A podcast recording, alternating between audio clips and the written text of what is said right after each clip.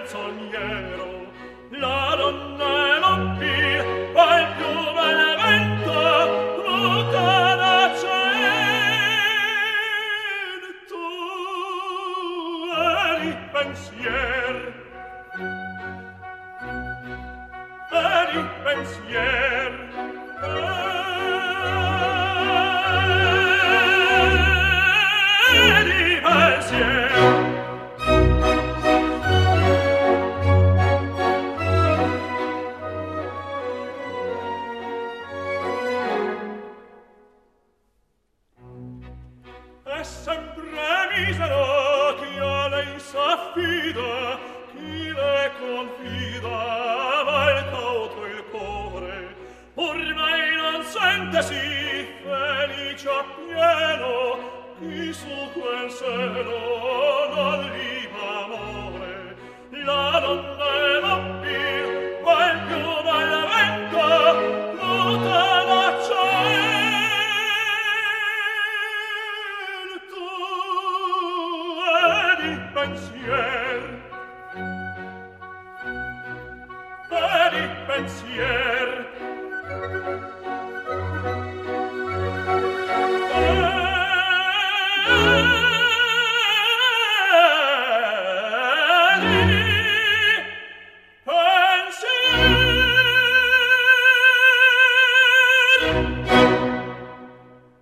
Piotr Bicciauer mit der Kanzone des Herzogs La Donna e Mobile aus dem Rigoletto von Giuseppe Verdi.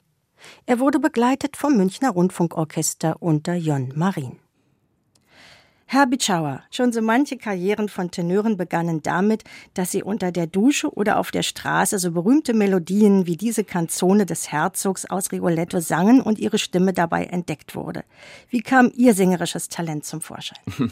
Naja, bei mir ist auch ein bisschen so gewesen. Also nicht unter der Dusche, aber ich habe tatsächlich als Student auf der Straße in Wien gesungen.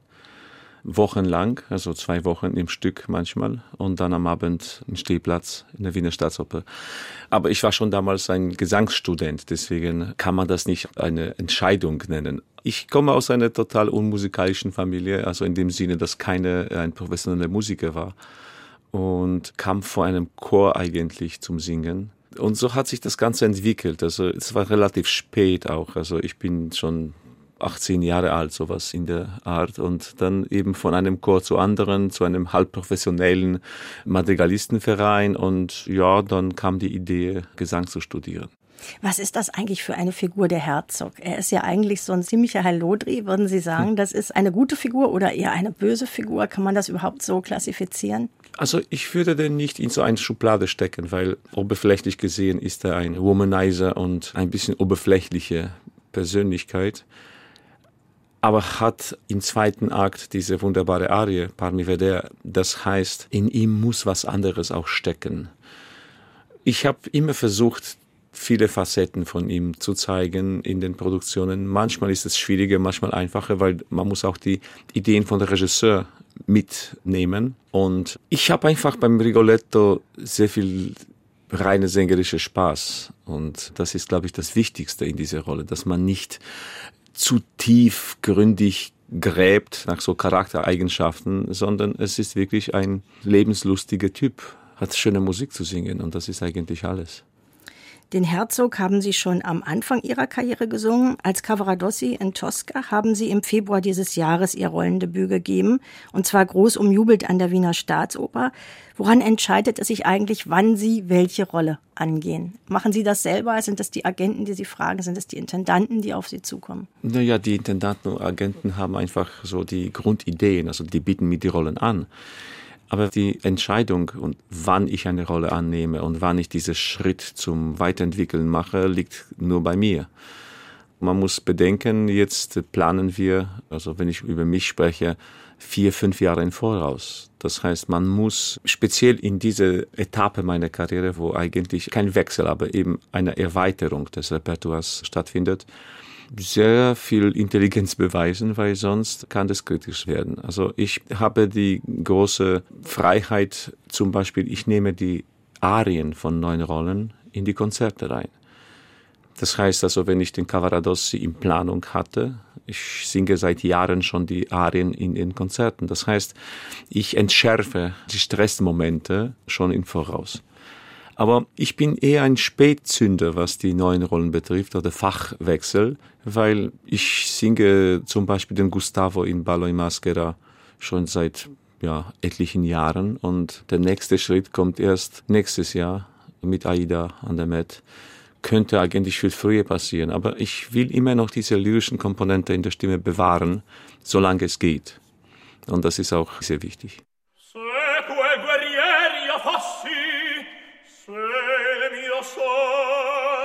si avverasse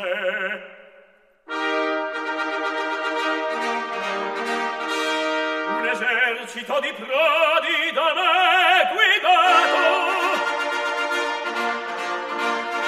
E la vittoria. E il plauso di me.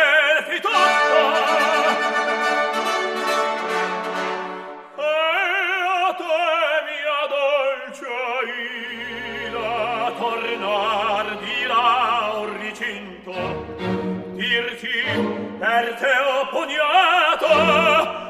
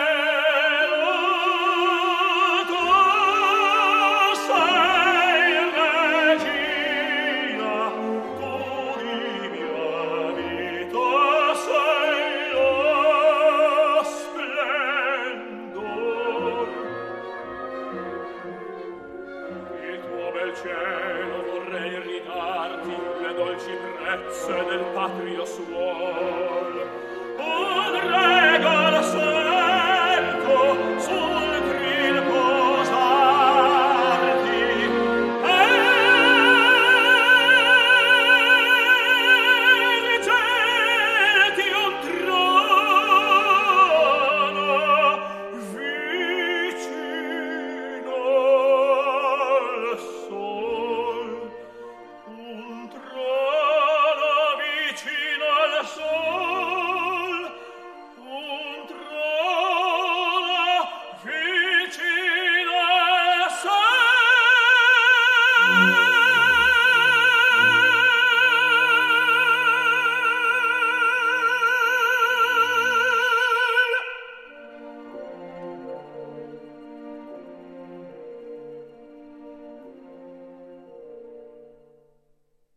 Es verklangen Szene und Arie des Radames Sequel Guerrier Jofossi Celeste Aida aus der Oper Aida von Giuseppe Verdi. Luka Sporowitsch leitete das polnische Radiosinfonieorchester. Vor allem in der italienischen Oper wartet alles auf die großen Arien der Tenöre, die mit Strahl in der Höhe und ihrem Schmelzen mitreißen. Und wenn das dann nicht mehr funktioniert, ist die Karriere eines Tenors ganz schnell vorbei. Dass Karrieren in der Gegenwart so lange halten wie die eines Placido Domingo wird immer seltener. Schneller Aufstieg und mitunter ebenso schneller Abstieg liegen heute erschreckend dicht beieinander.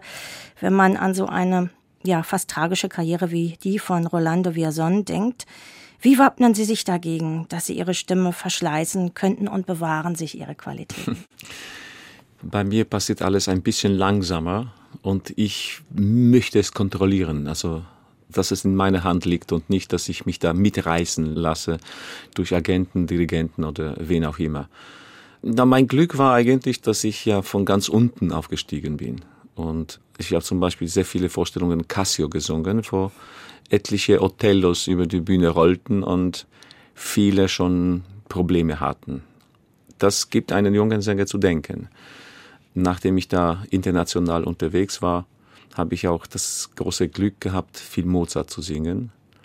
Bei mir war es alles in einer richtigen Reihenfolge. Also zuerst kleine Rollen, dann größere Rollen, dann Mozart und dann erst bisschen schwere Rollen bis zum Lohengrin und Verismo. Wenn jemand, sagen wir, nicht so klug damit umgeht und aus anderen Perspektive handelt, dann verschleißt die Stimme, weil man kann nicht auf Dauer mit 28, 27 Rollen wie Hoffmann oder Don Carlos machen. Es sei denn, man hat eine Stimme wie Placido. Und auch seine Robustheit, das muss man auch sagen. Ja, ich bin ganz glücklich mit dem, was mit mir durch die Jahre passiert. Ich bin schon 27 Jahre auf der Bühne und fühle mich nach wie vor sehr frisch und ich kann kontrollieren, was ich mache. Herr Bitschauer, Sie haben Mozart angesprochen, Partien wie Tamino, wahrscheinlich Don Ottavio auch und Ferrando in Così fan tutte. Sind das Rollen, die Sie auch in Zukunft noch pflegen werden oder sind die irgendwann abgelegt? Weil es ja. sind ja eigentlich wirklich sehr, sehr schöne Partien auch nicht. Es sind ja nicht nur irgendwie so Anfänger. Nein, nein, nein, um, ne? um Gottes Willen. Ich hatte auch Belmonte und also die vier großen Mozart-Rollen, also über 130 Taminos in meinem Leben. Irgendwann reicht's. Ich bin einfach der Meinung, dass diese permanente Entwicklung, die man sich aufbauen vermag, verlangt auch gewisse Entscheidungen und man kann nicht, wenn man sich entwickeln will, sängerisch, den Don Ottavio de Belmonte ich weiß es nicht, bis zu den letzten Atemzug auf der Bühne singen. Ich bin ja kein typischer Mozart-Tenor. Ich habe es gemacht, weil ich es mochte und als Teil meines Repertoires. Aber ich habe auch ganz früh den Werther oder Traviata Alfredo gesungen und auch Lensky. Und das sind eigentlich keine mozartischen Rollen. Was jetzige Zustand betrifft, klar könnte ich Idomene oder Titus singen, aber das interessiert mich eigentlich wenig. Ich bezeichne meine Entwicklung eher in Richtung Verismo oder den schweren Verdi, weil da fühlt sich die Stimme sehr gut und ich finde auch, dass man viel sängerische Spaß dabei hat. Was sehr wichtig ist. Kommen wir genau auch darauf zurück, auf den Verismo, auf Verdi, auf Puccini, auf die großen Komponisten, die für Tenöre natürlich wunderbare Musik geschrieben haben. Das Publikum, ich sage das schon, ist immer ganz erwartungsvoll, ob der hohen Cs. Ist das was, was eigentlich einem Tenor auch ein bisschen Angst macht? Ist das so ein Schreckmoment wie die hohen Fs der Königin der Nacht zum Vergleich, dass die dann auch wirklich sitzen, dass die unbedingt kommen? Ne, ich singe alles in Originaltonart. Ich habe sogenannte C-Rollen in Repertoire wie Faust oder Rodolfo. Ich genieße das einfach. Also ich bin der Meinung, dass wenn man das richtig vorbereitet, wenn man die solide technische Basis hat, dann kann man sich entspannen. Also das ist einfach Teil meiner Arbeit. So ist meine Sichtweise. Ich weiß, es ist ein bisschen anders bei anderen Kollegen, aber die müssen für sich sprechen. Also klar, es ist ein bisschen mit Stress verbunden, aber der richtige technische Anlauf relativiert dieser Stress, wenn man das richtig macht. Den Rodolfo in Puccinis La Bohème haben Sie schon seit längerer Zeit in Ihrem Repertoire. In dieser Rolle wollen wir Sie jetzt noch einmal erleben mit der Arie Che gelida Manina aus dem ersten Akt. Che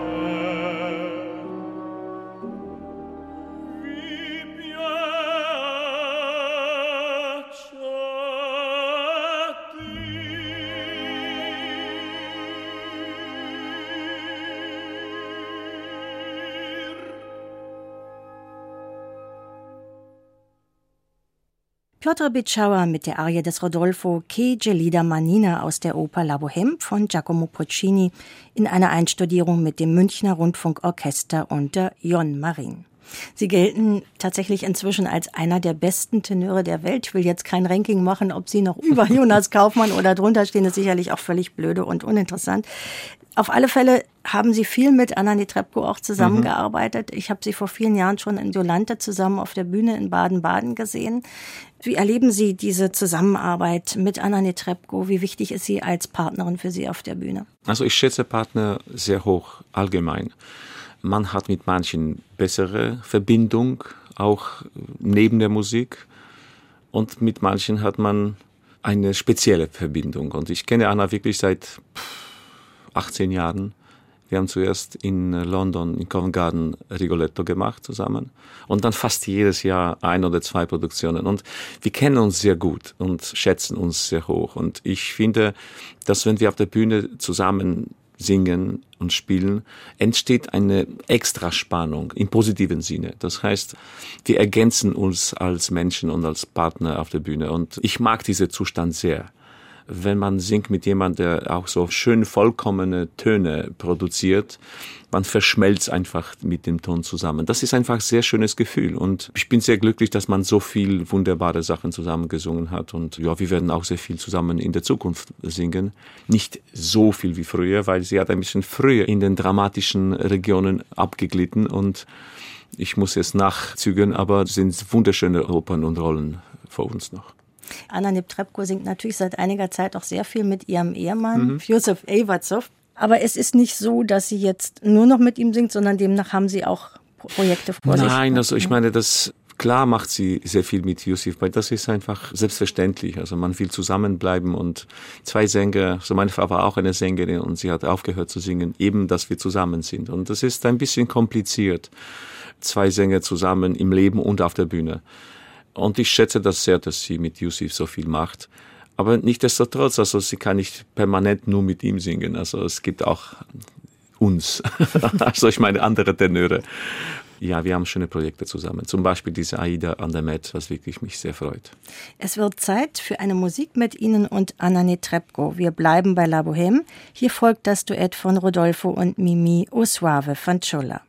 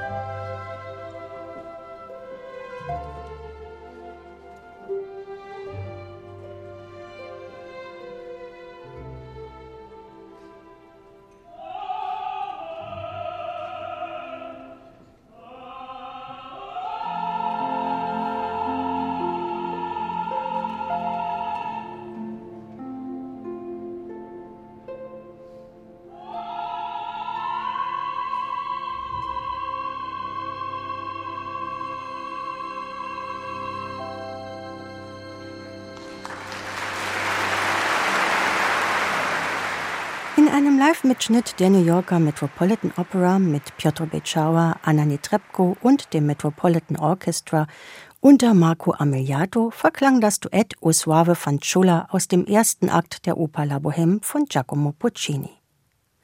Ja, und La Bohème, die stand auch bei den Salzburger Festspielen 2012 auf dem Programm. Da waren sie auch Anna Netrebkos Bühnenpartner. Die Inszenierung von Damiano Michelietto kam mit halbleerer Bühne und ja, sehr herber Ausstattung nicht ganz so gut an.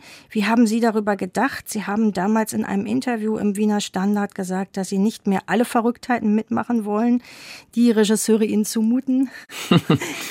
Stimmt, habe ich gesagt und ich stehe auch dazu. Gerade diese Produktion, also diese Bohem, haben wir sehr genossen. Also ich mache einen klaren Unterschied zwischen einem Repertoiretheater und einem Festivaltheater. Das heißt, man kann sich viel mehr erlauben bei einem Festival, weil man weiß, man singt diese Rolle in diesem Umfeld fünf, sechs oder zehn Vorstellungen und dann ist es vorbei. Da kann man sich auch erlauben, irgendwie ein bisschen mehr Verrücktheit auf der Bühne das war so ein Fall. Klar, diese Voraussetzungen, eine klassische Oper wie Bohem in so einem bisschen verrückten Inszenierung verlangt ein bisschen mehr von uns. Also die Dimensionen des großen Festspielhauses sind enorm. Da war so ein Riesenfenster. Wir müssen zum Beispiel vor dem Duett Osola van Schula die Treppen hochrennen. Und es war mir schon ein bisschen schwierig da, weil ich musste einen Satz in einem Turm singen. Also der Dirigent war einverstanden, man hat es kaum gehört, klarerweise. Aber der Effekt am Ende des ersten Aktes, wo das Fenster aufging und dann die verschwanden, und das war wirklich ein, es war es wert. Aber es gibt Produktionen, die für mich diese Schwelle überschreiten, also wo es zu verrückt wird. Oder es hat wirklich dann mit dem Stück nichts zu tun. Oder entfernt sich zu weit von dem, was sich der Librettist und Komponist gedacht hat, dann hört bei mir der Spaß auf und damit möchte ich nicht zu viel zu tun haben. Was machen Sie denn? Mir imponiert das immer wieder. Gerade auch Anna Netrebko hat zum Beispiel ja auch mal eine Manon abgesagt mhm. mit Herrn Neuenfels in München. Ich finde das gut, wenn Sänger und Sängerinnen auch mal Grenzen ziehen und auch zu ihren künstlerischen Überzeugungen stehen. Wenn sie einen großen Namen haben, können sie es sich leisten, sonst in der Regel ja. ja nicht. Ist das etwas, was Sie auch machen? Ich versuche es zu vermeiden, in dem Sinne, dass ich mich früher informiere. Also man kann heutzutage jeden googeln. Oder auch im schlimmsten Fall, man kann den Regisseur anrufen und ihn fragen, was er sich da vorstellt und wieso. Und meine allererste Frage ist, ob der oder die die Oper mag. Wenn die Antwort ja ist, dann können wir weiter diskutieren. Aber ich habe manchmal wirklich ein Gefühl, dass viele, die sich da als Regisseure auf der Bühne in der Oper austoben, einfach die Oper nicht mögen. Und das ist ein grundsätzliches Problem. Geben die das zu? Also wenn Sie sie fragen, Man. Sie? Man merkt's. Aber wenn Sie sie anrufen, geben die das dann richtig zu, wenn Sie ein Stück nicht mögen? Eigentlich nicht. Also im direkten Kontakt mit einem Sänger trauen sie sich das doch nicht zu. Aber man hat das Gefühl, dass die die Oper mit Gewalt retten wollen, obwohl die Oper es gar nicht nötig hat. Das ist wirklich ein größeres Problem.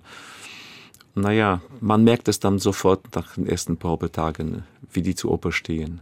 Letztendlich muss man zugeben, und das gibt wahrscheinlich jeder zu, dass auch die beste Inszenierung, also interessanteste Inszenierung mit schlechten Sängern nicht funktioniert.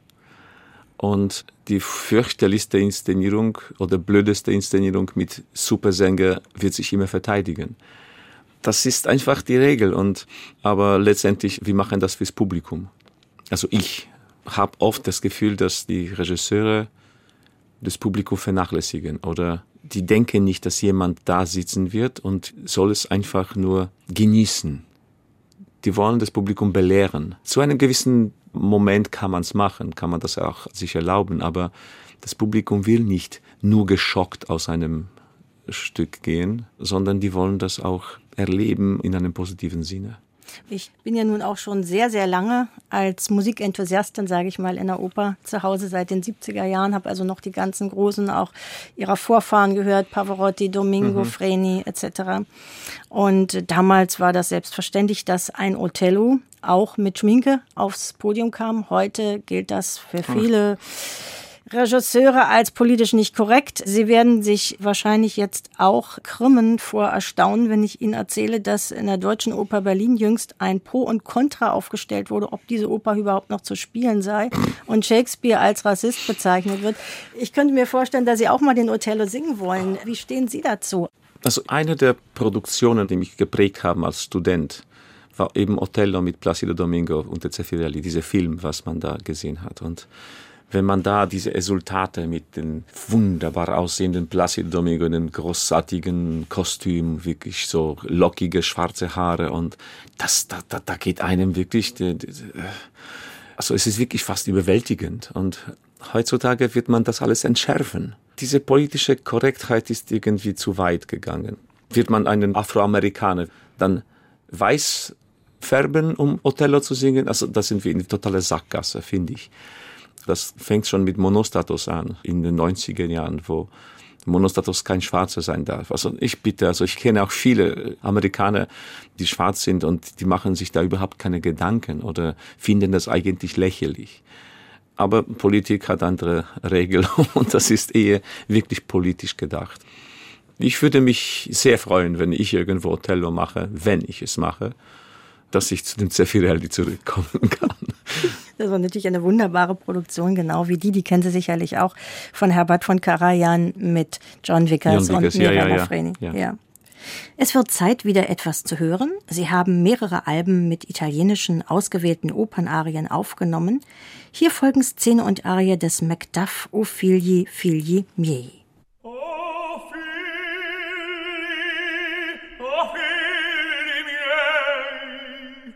da quel tiranno tutti uccisi voi foste. E insiem con voi la madre sventurata.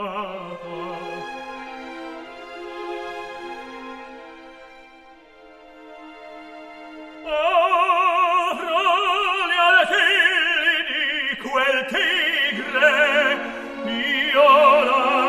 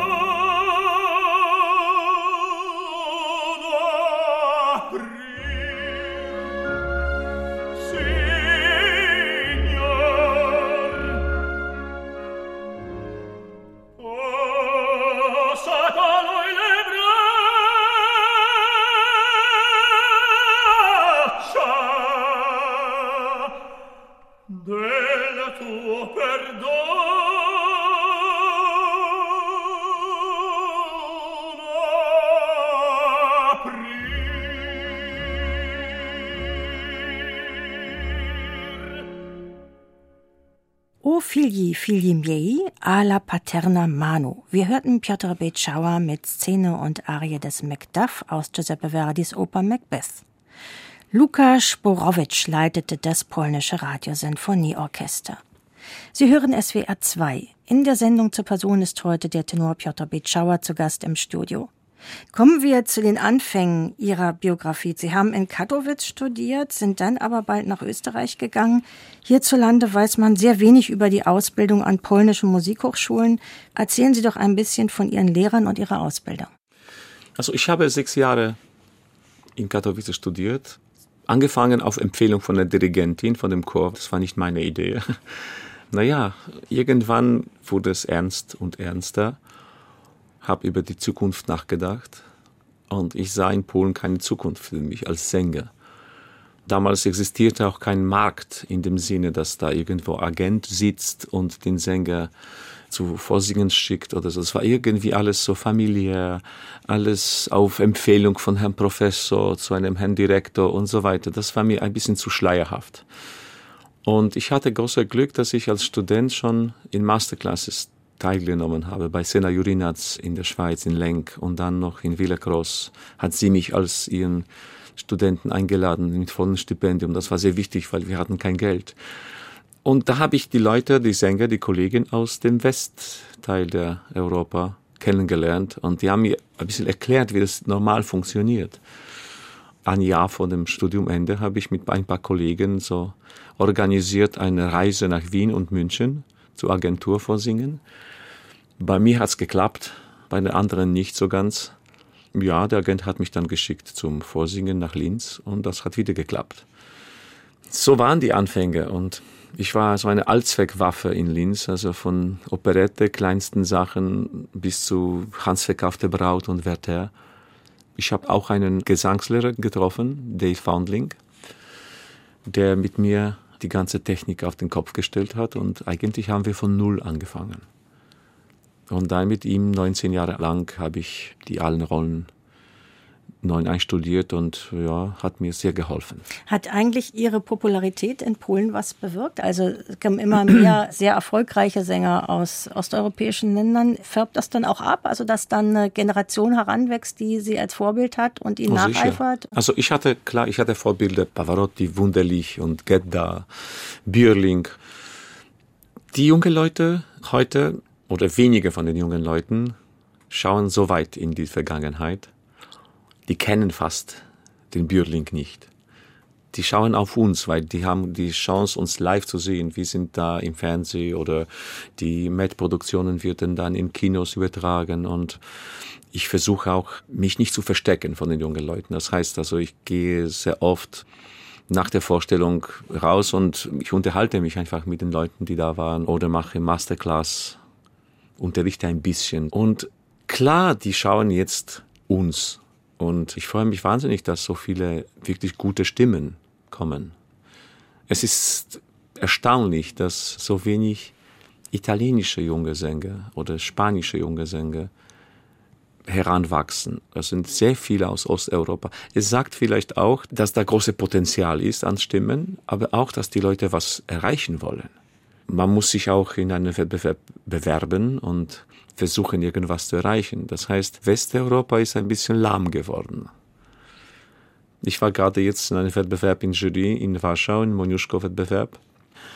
Und waren sehr, sehr viele Osteuropäer, viele Ukrainer, Russen, klar Polen und kaum Westeuropäer. Das ist ein bisschen erschreckend, weil das bedeutet eben, da fehlt eine Generation.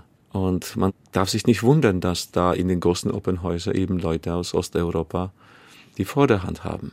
Ja, ich beobachte das auch, auch in Deutschland übrigens. Ja. Also es gibt natürlich noch so ein paar Namen, Jonas Kaufmann, Anja Harteros, aber in den jüngeren Generationen, da wächst eigentlich gar nicht so viel nach. Ne?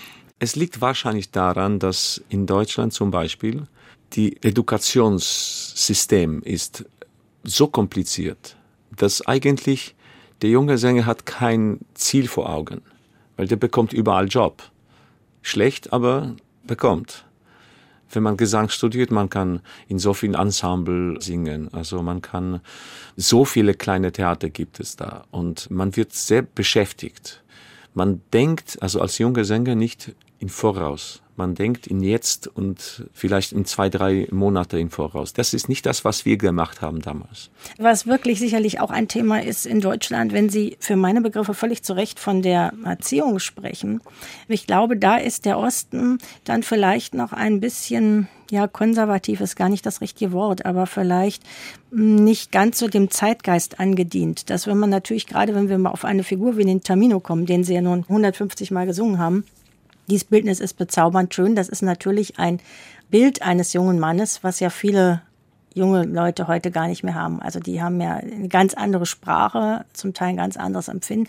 Also die Gender oder die Rollenvorbilder heute sind natürlich ganz andere, als die wir in den Opern finden. Solche edlen Charaktere. Nicht? Da kann ich mir vorstellen, dass das vielleicht noch eher Figuren sind, mit denen sich jemand, der in Polen oder Russland aufwächst, vielleicht identifizieren kann, als jemand, der so mitten in so einer coolen Welt irgendwie groß wird. Ich weiß es nicht, ja. Also. Ich gebe Ihnen recht. Also diese in Aufführungszeichen Coolness und Offenheit auf jede bescheuerte Idee von den Regisseuren, ohne den Augen zu blinzeln, folgen die jungen Sänger so. Da frage ich mich immer, wieso ich sowas machen soll, wenn eine Idee kommt, weil ich eben vor Augen diese vielleicht langweilige, aber so gehaltvolle und künstlerisch toll umgesetzte Art des Singens von Fritz Wunderlich habe. Und der stand einfach da und singt. Das Bildnis ist bezaubernd schön. Man muss ja nicht in diesem Moment auf einem Pferd reiten oder gerade einen Tauchgang machen oder was da für an Ideen kommen. Ein ne? Kaugummi auspacken. Zum Beispiel. Äh, ich hatte auch das alles mehr oder weniger machen müssen, aber versuchte ich durch die Jahre es zu minimieren. Also das kann man sich auch erlauben, auch als junger Sänger dass man mit dem Regisseur offen redet. Was meinst du damit? Wieso? Und wenn der Regisseur so bloßgestellt wird und hat keine Worte, na dann ist er ertappt. Das ist ein guter Vorsatz, um weiterzugehen. Habitschauer, Sie haben mit Lukas Borowicz und dem polnischen Radiosinfonieorchester mehrere Aufnahmen gemacht. Wir haben jetzt schon einige gehört. Wie wichtig ist Ihnen der Kontakt zu anderen polnischen Interpreten und sehen Sie auch ein bisschen sich selbst als ein Botschafter für die Oper in Ihrer Heimat? Selbstverständlich. Also ich habe nicht zufällig die zwei Platten in Warschau aufgenommen. Ich wollte auch dem Orchester ein bisschen die Gelegenheit geben, dass die ein bisschen an Bedeutung gewinnen. Das ist sehr gut gelungen. Der Łukasz Borowicz war wirklich ein sehr junger, nicht so bekannter Dirigent und jetzt macht er eine wirklich schöne Karriere, dirigiert wirklich in der Welt und wir arbeiten immer wieder zusammen. Ich bin schon ein bisschen Botschafter für die polnische Oper oder polnisches Repertoire. Teil meines Recitals oder Liederabende und Arien mache ich da sehr viele polnische Beispiele. Also nehme ich immer eine polnische Arie von Moniuszko zwischen eben Verdi, Puccini und anderen Komponisten. Das kommt sehr gut an. Und in den Liederabenden singe ich sehr oft Karłowicz, Moniuszko oder Szymanowski. Das ist eine sehr wertvolle Musik und ein bisschen vernachlässigt. Werden diese Lieder von Szymanowski Ihrer Meinung nach unterschätzt? Gerade Szymanowski vielleicht nicht, weil der hat auch auf Deutsch komponiert, er hat auf Französisch komponiert, auf Russisch. Das heißt, das könnte man einem Sänger, der auch nicht aus Polen kommt, vertrauen. Das heißt, man könnte es umsetzen. Was wirklich sehr unterschätzt ist, ist der Moniuszko, was Liedgesang betrifft. Hat über 300 Lieder komponiert und die sind zum Teil sehr, sehr schön. Und ich habe jetzt große Freude an diesem Wettbewerb, wo ich in Jury saß, wo wirklich Leute aus aller Welt wunderbar auf Polnisch gesungen haben. Und das beweist nur, dass sprachlich liegt es nicht. Hier folgen zwei Soldatenlieder von Karol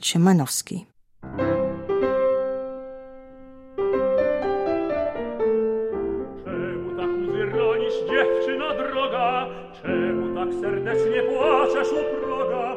Chodź najmilsza Zosiu, cudna panienko, ucieszymy Ciebie naszą wojenką.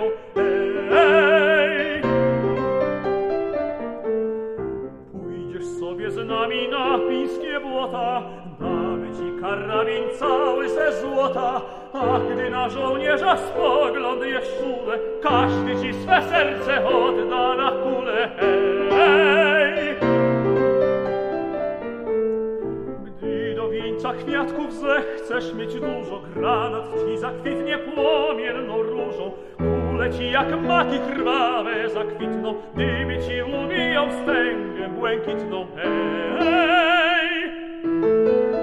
A gdy zechcesz tańce mieć i wesele, zamienimy nawet piątek w niedzielę. Zobaczysz, panienko z naszego szańca, jak na śmierć uprzejmie prosi do tańca. Hej!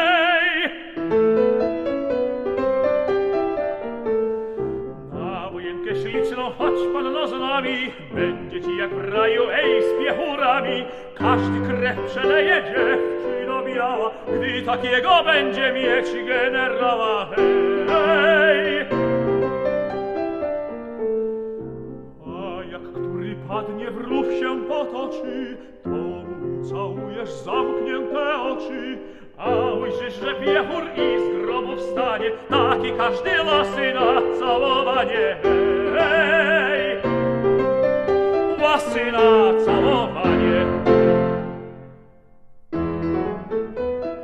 Był raz sobie żołnierz, co miał dwie kochanki, jedną na wieczory, drugą na poranki. Pytała go pierwsza z buzią malowano, powiedz Grzesiu miły, co porabiasz rano, co? Rano siodłam konia, co tam rży przy żłobie, potem przez dzień cały myślę wciąż o tobie. Pytała go druga z rumieńca kolorem, powiedz mi najmilszy, co robisz wieczorem, co? Rozkulbaczę konia, zdejmę karabinek i z myślą o tobie, idę na spoczynek. Zaśmiał się pod wąsem, że jest wiódł obłudnie i chciał szukać trzeciej, bo miał czas w południe, tak. Aż tu pan kapitan woła, żołnierzyki, jutro pojedziemy aż na bolszewiki. Niech się każdy swoją pożegna dziewczyną, zanim się ona kryje ziemią, nie pierzyną, hej! Że idzie żegnać, już kupił prezenta, lecz po śmiechu wielkim pomylił dziewczęta. Bierze tam, gdzie chodził, co wieczór w zaloty, a tam drzwiami stoją buty od piechoty, oj! Wybiegła ze wstydem dziewczyna spłakana, miałeś przyjść wieczorem, a przyszedłeś z rana. Poszedł więc do drugiej, kląc na diabłów trzysta, a tam ogień żacą już artylerzysta psia. Wybiega dziewczyna z okropnym ferworem, przychodziłeś rano, lecz nigdy wieczorem. Widzi Grześ nieszczęsny, że to nie przelewki, myślał, że on zwodził, a zwodziły dziewki!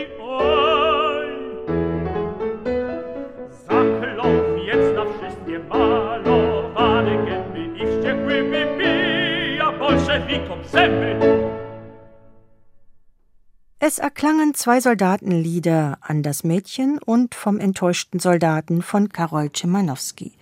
Piotr Bitschauer wurde am Flügel begleitet von Reinhild Mees. Das deutsche Repertoire ist bei Ihnen auch vertreten. Sie haben Orchesterlieder von Richard Strauss gesungen, zum Beispiel den Liebeshymnus, den wir gleich hören werden. Was mich aber auch zu der Frage führt, dass es ja auch einige Tenorrollen in den Opern von Richard Strauss gibt, mit denen wir sie sicherlich gerne mal hören würden, zum Beispiel als Matteo in der Arabella oder vielleicht auch mal als Kaiser in der Frau ohne Schatten. Sind das Partien, die Sie sich auch vorstellen können, die noch auf Ihrem Zettel stehen? Jein, also österreichisch ausgedrückt. Ich habe Matteo gesungen in Zürich, eine Produktion unter Franz Welser Möst. Hat mir sehr viel Spaß gemacht, aber das ist ja nicht eine tragende Rolle. Also bei Strauss ist immer ein Problem mit Tenor, dass die Hauptfiguren Soprane oder Mezzosoprane sind. Die Tenore kommen immer zu kurz. Und wenn man wirklich, jetzt ernst gesagt, eine Möglichkeit hat, Radames, Gustavo, Werther oder Faust zu singen und dann als Alternative einen Kaiser oder Apollo oder Bacchus, dann ziehe ich lieber die französisch-italienische Richtung, weil es sind einfach viel interessantere Rollen. Ein Bacchus hat 13 Minuten zu singen und das ist nicht besonders dankbar für den Tenor. Ich bezeichne das ein bisschen als Zwischenfach. Das ist ein relativ undankbare Terrain bei Tenor. Das heißt, was ist das, ein Zwischenfach? Also weder lyrische Fach noch dramatische Fach, das ist irgendwas dazwischen. Ich glaube, dass man viele Kollegen findet, die dieses Repertoire gerne und wunderbar machen und ich muss nicht dabei sein.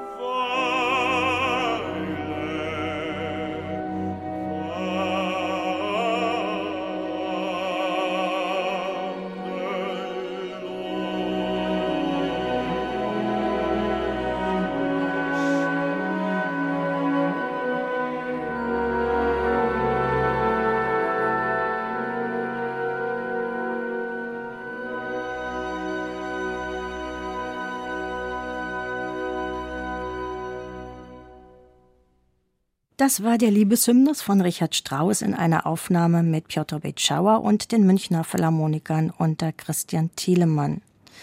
Ja, und wo der Name Christian Thielemann fällt, fällt natürlich auch der Name Richard Wagner. Sie haben 2016 in Dresden an der Sächsischen Staatsoper neben Anna Netrebko und unter der Leitung von Christian Thielemann ihr Rollendebüt als Lohengrin gegeben. Im vergangenen Jahr sind sie dann eingesprungen. Da sollte eigentlich bei den Bayreuther Festspielen Roberto Alagna den Lohengrin singen. Und jetzt interessiert mich natürlich, wie die Erfahrung für Sie war, diese Wagner-Partie zu singen, denn Sie haben in Interviews auch schon gesagt, Sie wollen jetzt nicht unbedingt eine Wagner-Partie nach der nächsten dranhängen. Naja, mit Wagner ist es so, dass man gibt einen Finger, es wird die Hand gefressen. Man gibt die Hand, wird man verschlungen. Ich versuche ein bisschen dagegen zu kämpfen. Das heißt, wie alles nach Bedacht. Es hat mich lange gekostet, diesen Schritt zu machen. Wir haben diskutiert mit Christian Thielemann schon, glaube ich, drei, vier Jahre über Lohengrin vor dieser Dresden-Geschichte, weil ich habe mit ihm Operettenkonzerten gemacht in Dresden, zweimal, einmal Lecher, einmal Karlmann. Und da hat sich das kristallisiert sozusagen, die Idee. Klar, es hat geholfen, dass Anna sich bereit erklärt hat, die Elsa zu machen und tolle Kollegen wie Tomasz Konieczny, wie Georg Zeppenfeld, also besonders unter der Leitung von Christian Thielemann. Also wenn man diesen Schritt wagt mit Lohengrin, dann unter diesen Umständen. Also eine bewahrte Inszenierung. Ich hatte meine Rüstung und mein Schwert und ein Riesenschwan war auch dabei. Man konnte sich wirklich auf die Musik konzentrieren und das war eine großartige Zeit in Dresden. Und ja, waren nur vier Vorstellungen ich habe immer so eine Idee, dass die Rolle sitzt nach fünf oder sechs. Das heißt, das war wirklich nur so eine Andeutung an Wagner in meinem Fall. Und dann kam diese Geschichte mit Bayreuth. Ist ziemlich kompliziert das Ganze. Ist ja auch sehr viel Politik dahinter. Eigentlich Dresden sollte so eine Generalprobe für mich und Anna sein, bevor wir da nach Bayreuth zu der Neuproduktion gehen. Und dann aus irgendwelchen Gründen waren wir beide raus und so. Und das ist egal. Schwamm drüber. Wichtig ist, dass tatsächlich die dreieinhalb Wochen vor der Premiere bekam ich einen Anruf von Christian Thielemann wegen dieser Bayreuth-Sache. War sehr schwer. Ich musste viele Sachen verschieben, einiges absagen und ja, dann ging's. Gott sei Dank mag ich die Farbe Blau. Und alle waren wunderbar positiv eingestellt und die Premiere war ein großes Erfolg. Aber wenn Sie jetzt sagen, das wusste ich gar nicht, Sie waren am Anfang eigentlich schon auch vorgesehen für ja. die Partien und raus. Waren Sie dann nicht eigentlich sauer? Erst wollen Sie nicht mehr gefragt und dann auf einmal so doch? Ich, ich bin so lange schon in diesem Beruf. Also ich weiß, dass ziemlich viel Politik auch dahinter steckt und ich will es gar nicht wissen. Es ist einfach so gewesen und irgendwann hatte ich den Sommer so voll verplant, dass ja, auch wenn sich die Geschichte früher in meine Richtung gewendet hätte, hätte ich eigentlich auch Nein gesagt, weil ich hatte eine Plattenaufnahme, drei Liederabende, zwei große Konzerte, kaum was möglich. Und nur Hartnäckigkeit von Christian Thielemann zu verdanken, ist das möglich gewesen. Christian Thielemann gilt ja als ein wunderbarer Sängerdirigent. Vielleicht ja. können Sie das auch ausführen, wie die Arbeit mit ihm ist. Also es ist wirklich ein Wunder. Also meine erste Begegnung mit Christian Thielemann war in der AIDS-Gala an der Deutschen Oper Berlin vor Jahren. Da habe ich Dein ist mein ganzes Herz gesungen und irgendeine Arie, Faust oder sowas. Und es gibt Video auf YouTube von dieser Veranstaltung, wo Christian Thielemann von meinen Rücken die Tempi abliest. Also, weil wir haben uns kaum angeschaut bei solchen Konzerten. Und das war wirklich eine wunderbare Erfahrung. Danach kamen eben die paar Konzerte und eigentlich was Oper betrifft, haben wir uns nur bei Lohengrin getroffen und er kennt die Musik wie kaum jemand anderes. Er versteht die Musik und wirklich sieht das Ganze aus der Perspektive des Sängers, was eine große Seltenheit ist. Diese Vertrauen an uns, an zwei Debütanten, also Anna und mich, der Rest der Crew war eigentlich vollkommene Wagnerianer auch der debütierende Tomasz Konieczny damals, also der singt viel Wagner und viel Strauss. Und für uns, wir kamen wirklich aus dieser italienisch-französische Ecke, noch dazu zwei Slaven. Ich sprach zwar besser Deutsch als Anna, aber trotzdem, Wagner-Deutsch ist kein Deutsch. Das ist eine Erfindung. Wie Christian Tillemann uns vertraut hat, dass wir wissen ungefähr, was wir tun, also sängerisch, war wirklich verblüffend. Umso mehr war das dann in Bayreuth wo es auch ziemlich knapp mit den Proben war. Ich kam direkt mit dem Auto zur Bühnenprobe. Und das war gerade Bühnenprobe von den dritten Akt, also nach dem Brautgemach. Also ich konnte mich kaum an irgendein Wort von der Rolle erinnern. Es war wirklich sehr, sehr schwer. Da merkt man, dass es vor allem eine große Rolle ist, dass es sehr viel Text ist und dass man, auch wenn man vier Vorstellungen hinter sich hat, zwei Jahre eine lange Periode ist. Wenn man das nicht früher vorbereitet, kriegt man da gewisse Lücken im Kopf. Aber alle waren unglaublich positiv eingestellt und ich kam wirklich nach Bayreuth fast wie ein echter Lohengrin, ein Retter der Produktion. Es fällt noch ein Schwan, ja, also es ist wirklich super alles gelaufen. Natürlich wollen wir Sie jetzt auch noch einmal als Lohengrin hören.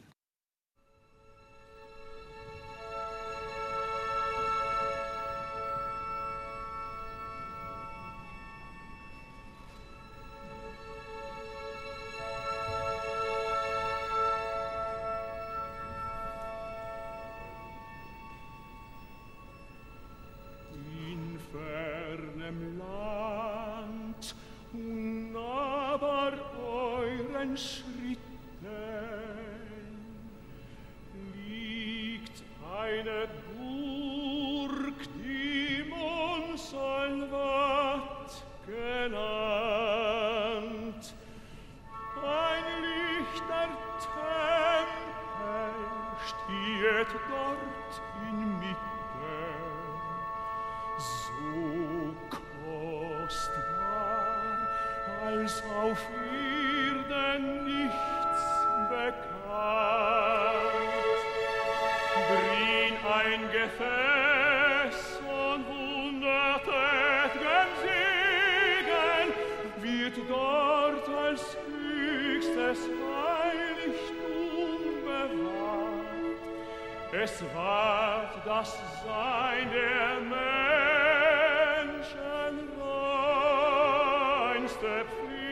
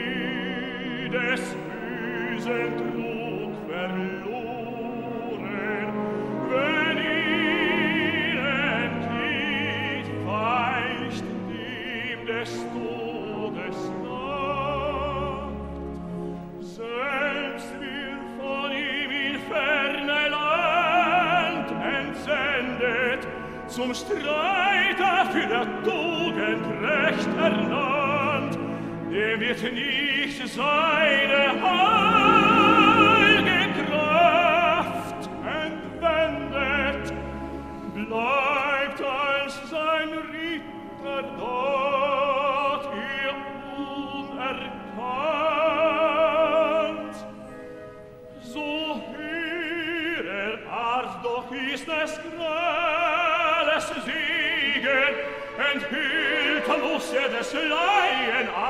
fliehn des Ritters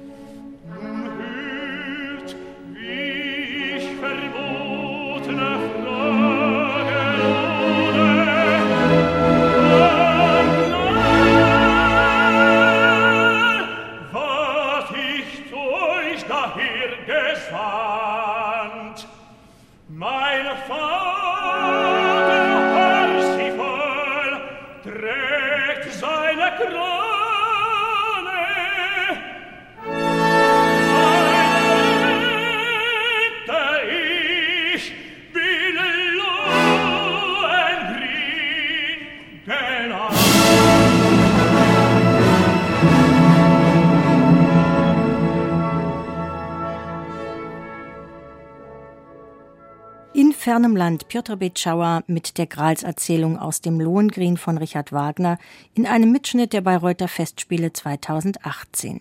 Es spielte das Orchester der Bayreuther Festspiele unter Christian Thielemann.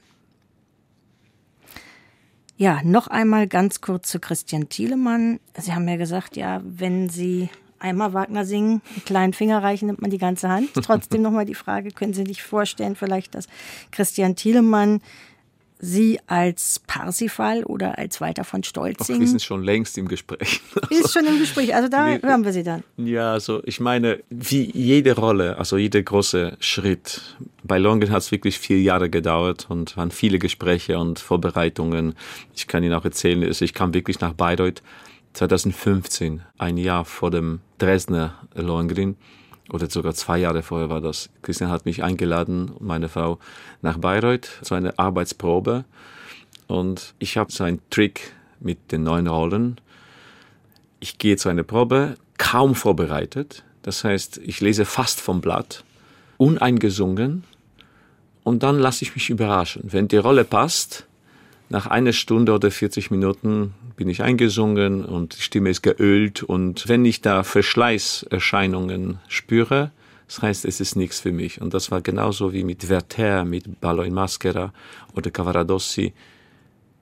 Die Rolle saß einfach. Also ich hatte viel Spaß und wir haben drei Stunden an der Rolle gearbeitet und dann kam ich noch auf der Bühne und in Castors Tankstelle, Bühnenbild, habe ich dann noch ein paar Sachen singen müssen und dann eben fiel die Entscheidung für Dresden.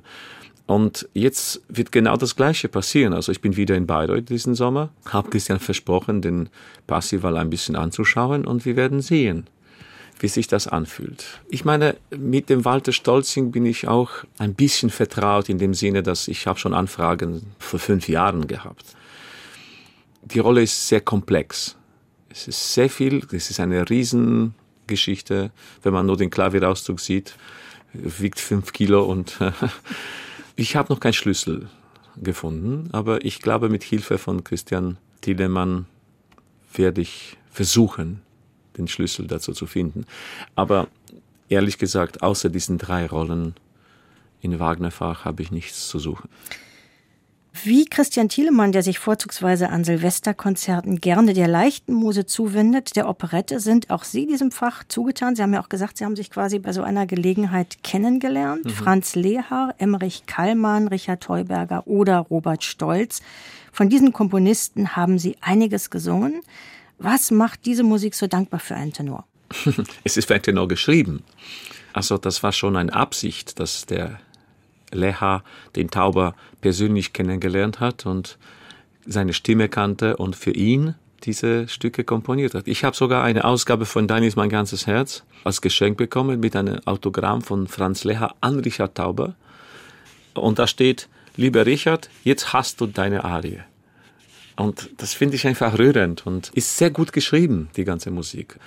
Aber es ist gar nicht so leicht, wie man sagt. Land des Lächelns kann man tatsächlich mit einem Puccini fast verwechseln, was die Schwere der Orchestrierung betrifft und auch wie die Phrasierung sich entwickelt. Und es ist ja Puccini auf Deutsch, was noch eine Hürde ist. Also ich mag die Operette sehr und schon in Linz bin ich damit konfrontiert worden, weil ich da im Vogelhändler der Stanislaus kaum ein Wort Deutsch gesprochen und da müsste ich schon die Dialogen auf Deutsch machen und das war wirklich eine große Herausforderung für mich damals so viel habe ich auch nicht gesungen. Also ich war nie ein Operettentenor. Aber wie gesagt, in Linz und dann in Zürich später gehörte Operette zu dem Kernrepertoire. Und auch in Zürich war die lustige Witwe, wo ich den Camille de Rossillon gesungen habe und Fledermaus. Und das war's eigentlich. Land des Lächelns in Zürich, das war fast wie eine Oper gedacht wir haben das ganz ernst gemeint und ernst umgesetzt und haben, ich finde, Andreas Homoki hat das wirklich auch sehr schön inszeniert. War eine großartige Erfahrung für mich.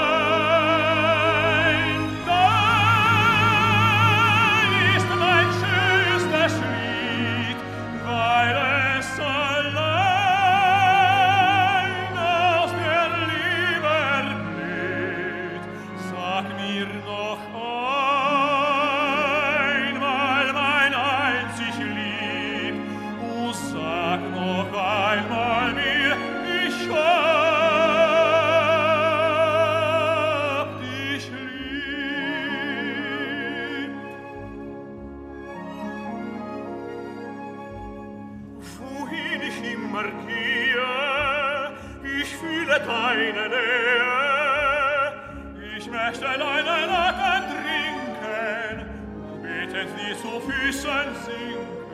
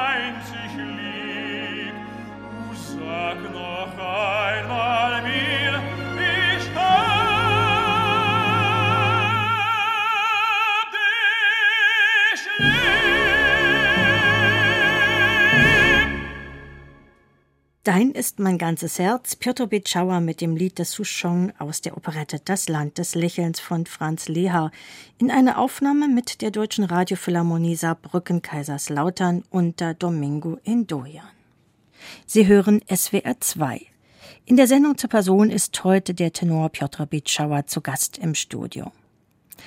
Herr Bitschauer, Berühmte Tenöre mit dieser Bandbreite von Operette bis Wagner gibt es natürlich nicht allzu viele. Worin liegen die größten Herausforderungen für einen Operettensänger? Hm. Man muss zuerst dieser Genre mögen.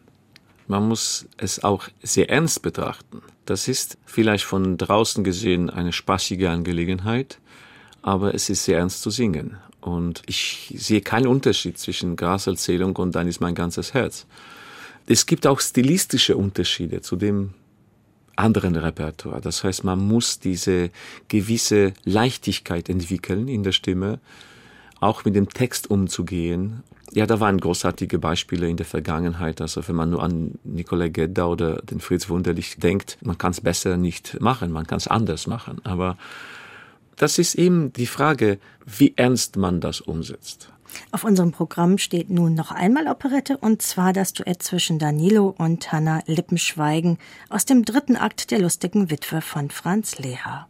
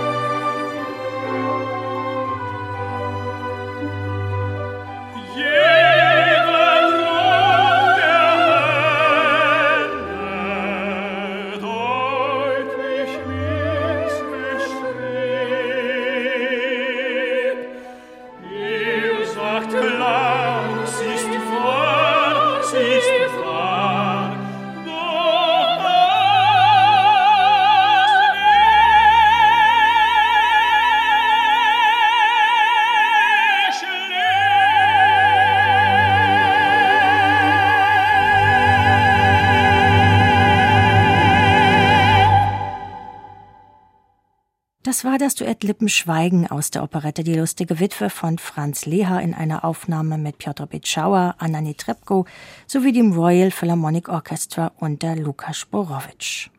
Herr Bitschauer mit Bravourarien und hohen Cs wird ein Tenor zum Star-Tenor.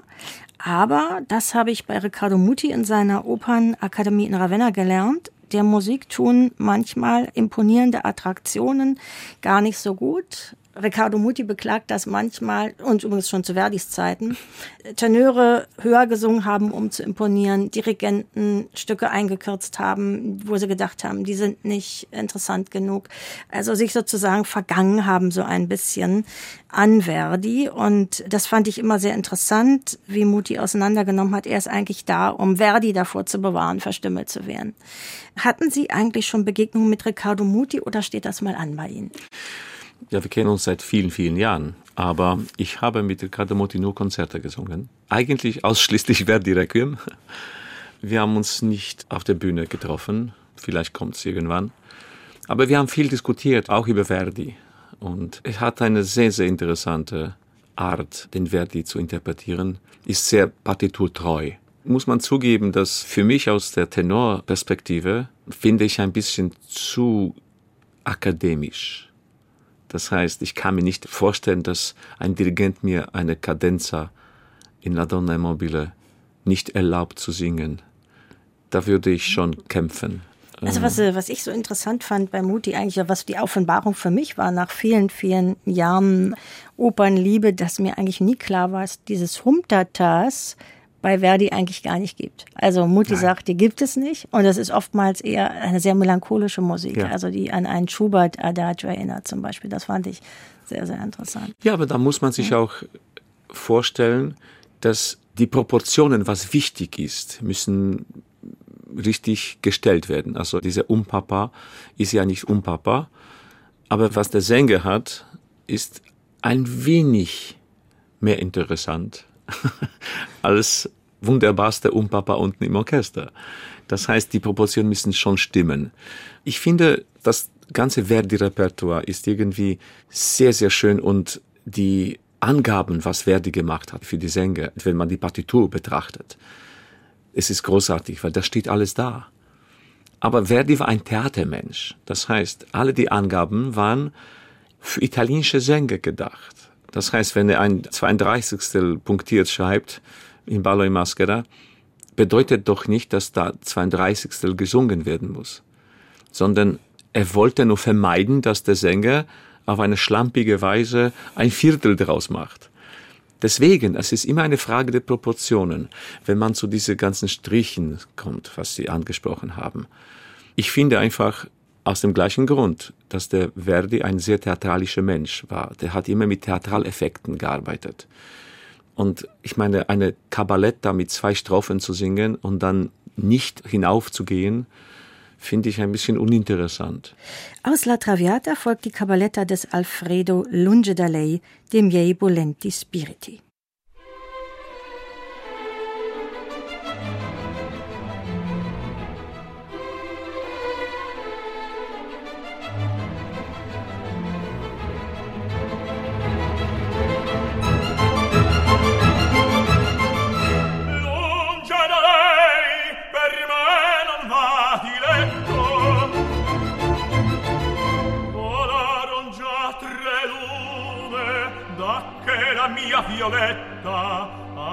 Agi per me lascio dovizie amori e le pompose feste o voglio la giovenza vede a schiavo ciascun di sua bellezza. Ed or contenta in questi ameni tutto scorda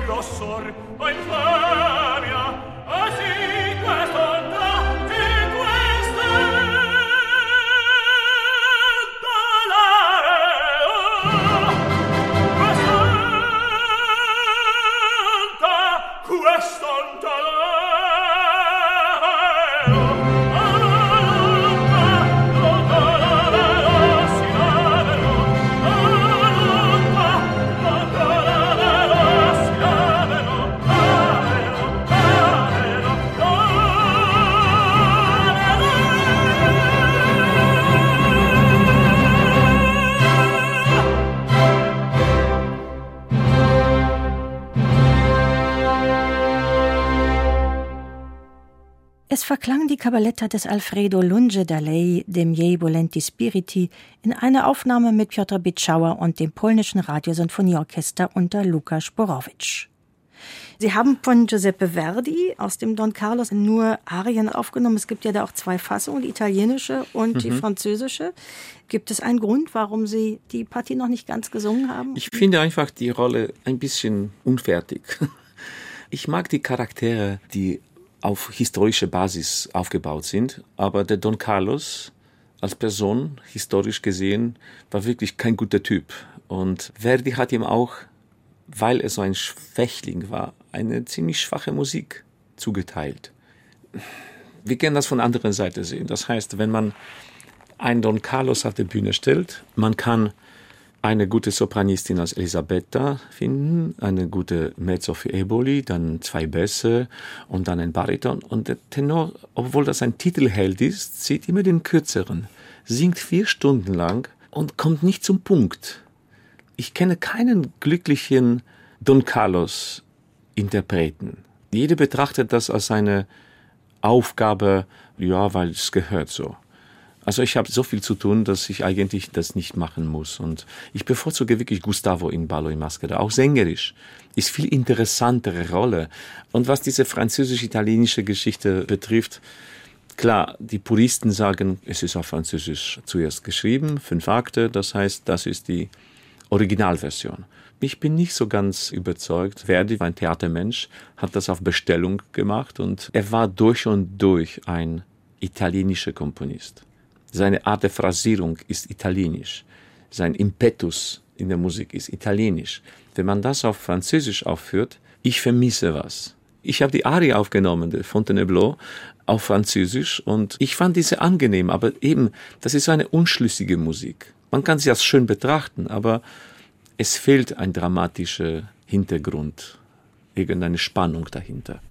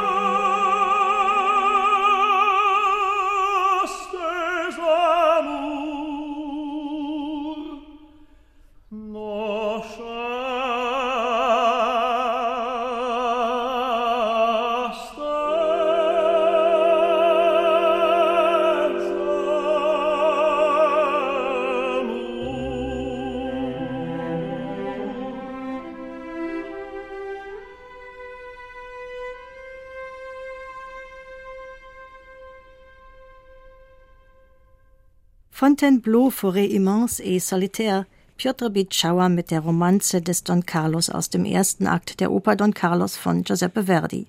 Alain Altinoglu leitete das Orchestre de l'Opéra National de Lyon.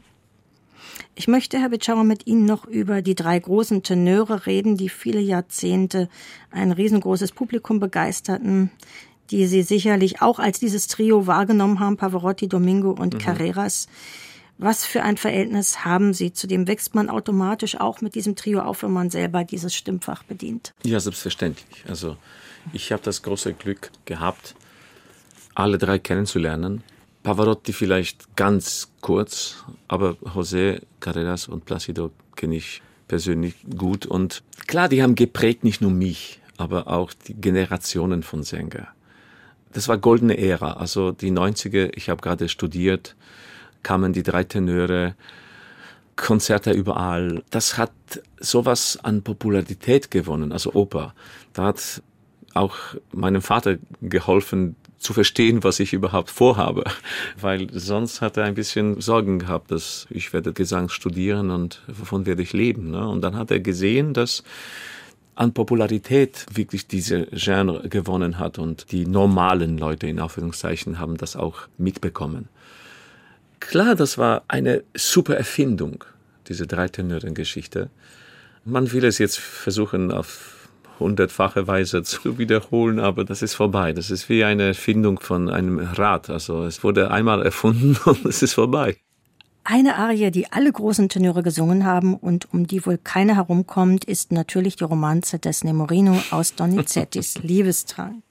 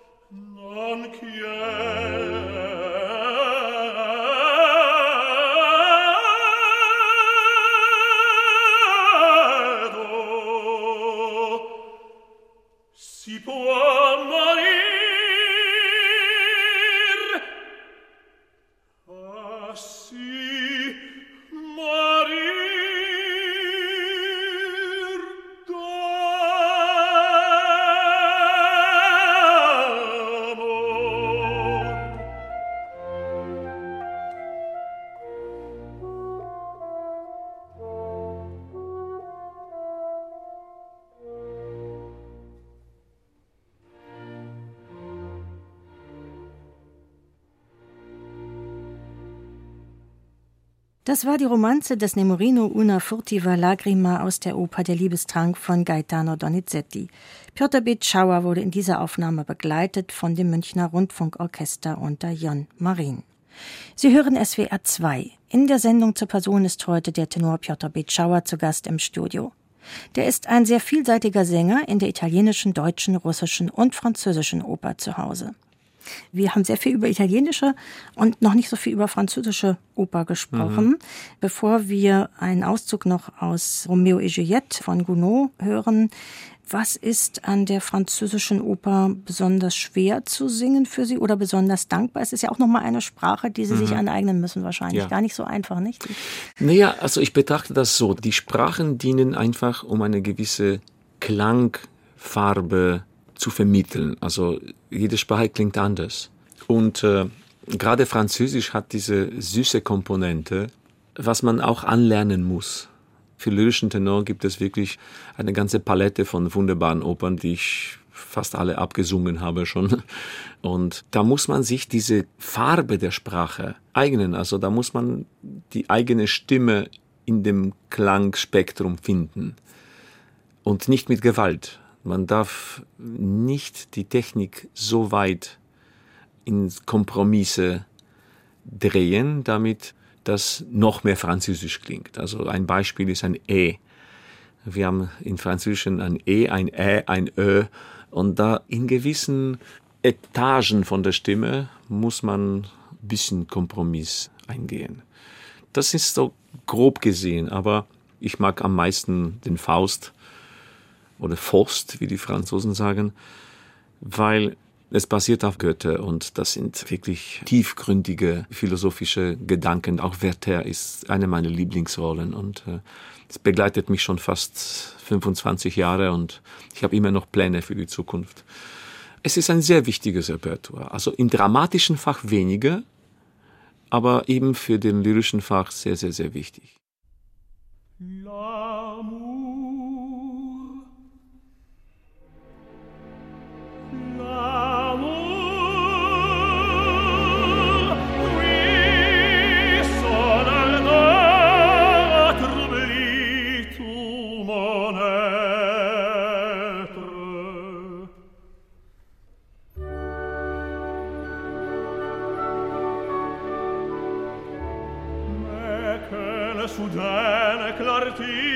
resplendit a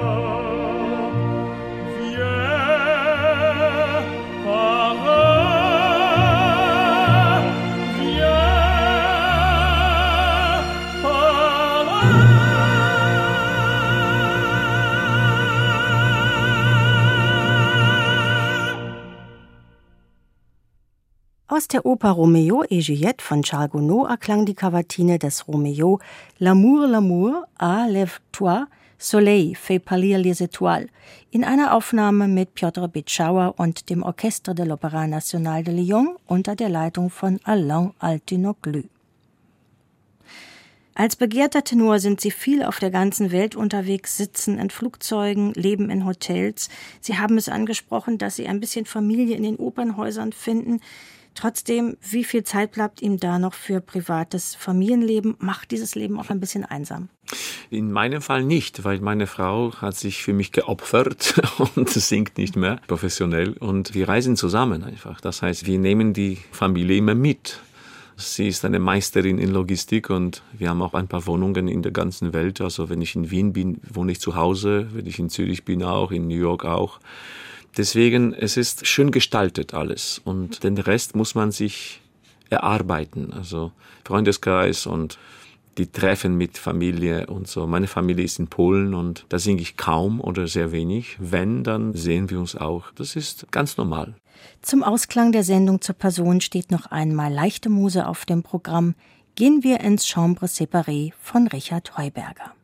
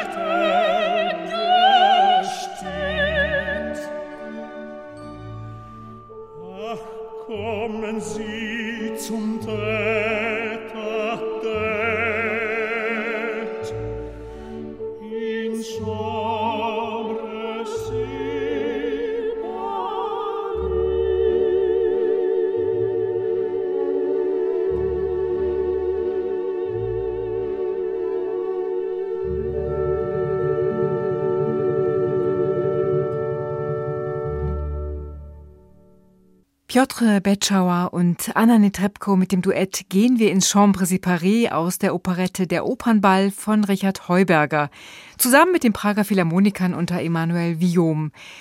Und der polnische Tenor Piotr Betschauer war heute auch zu Gast in der Sendung zur Person, einer Wiederholung aus dem Jahr 2019. Die Autorin war Kirsten Liese. Sie können diese Sendung auch auf unserer Homepage hören unter swr2.de oder sieben Tage lang in unserer SWR2-App. Hier im Programm geht es nach den Nachrichten weiter mit dem Magazin Lesenswert. Da stellt Ihnen Katharina Borchert aktuelle Neuerscheinungen des Buchmarktes vor. Wir wünschen Ihnen noch einen schönen Sonntag und weiterhin noch viel Vergnügen mit dem Programm von SWR2.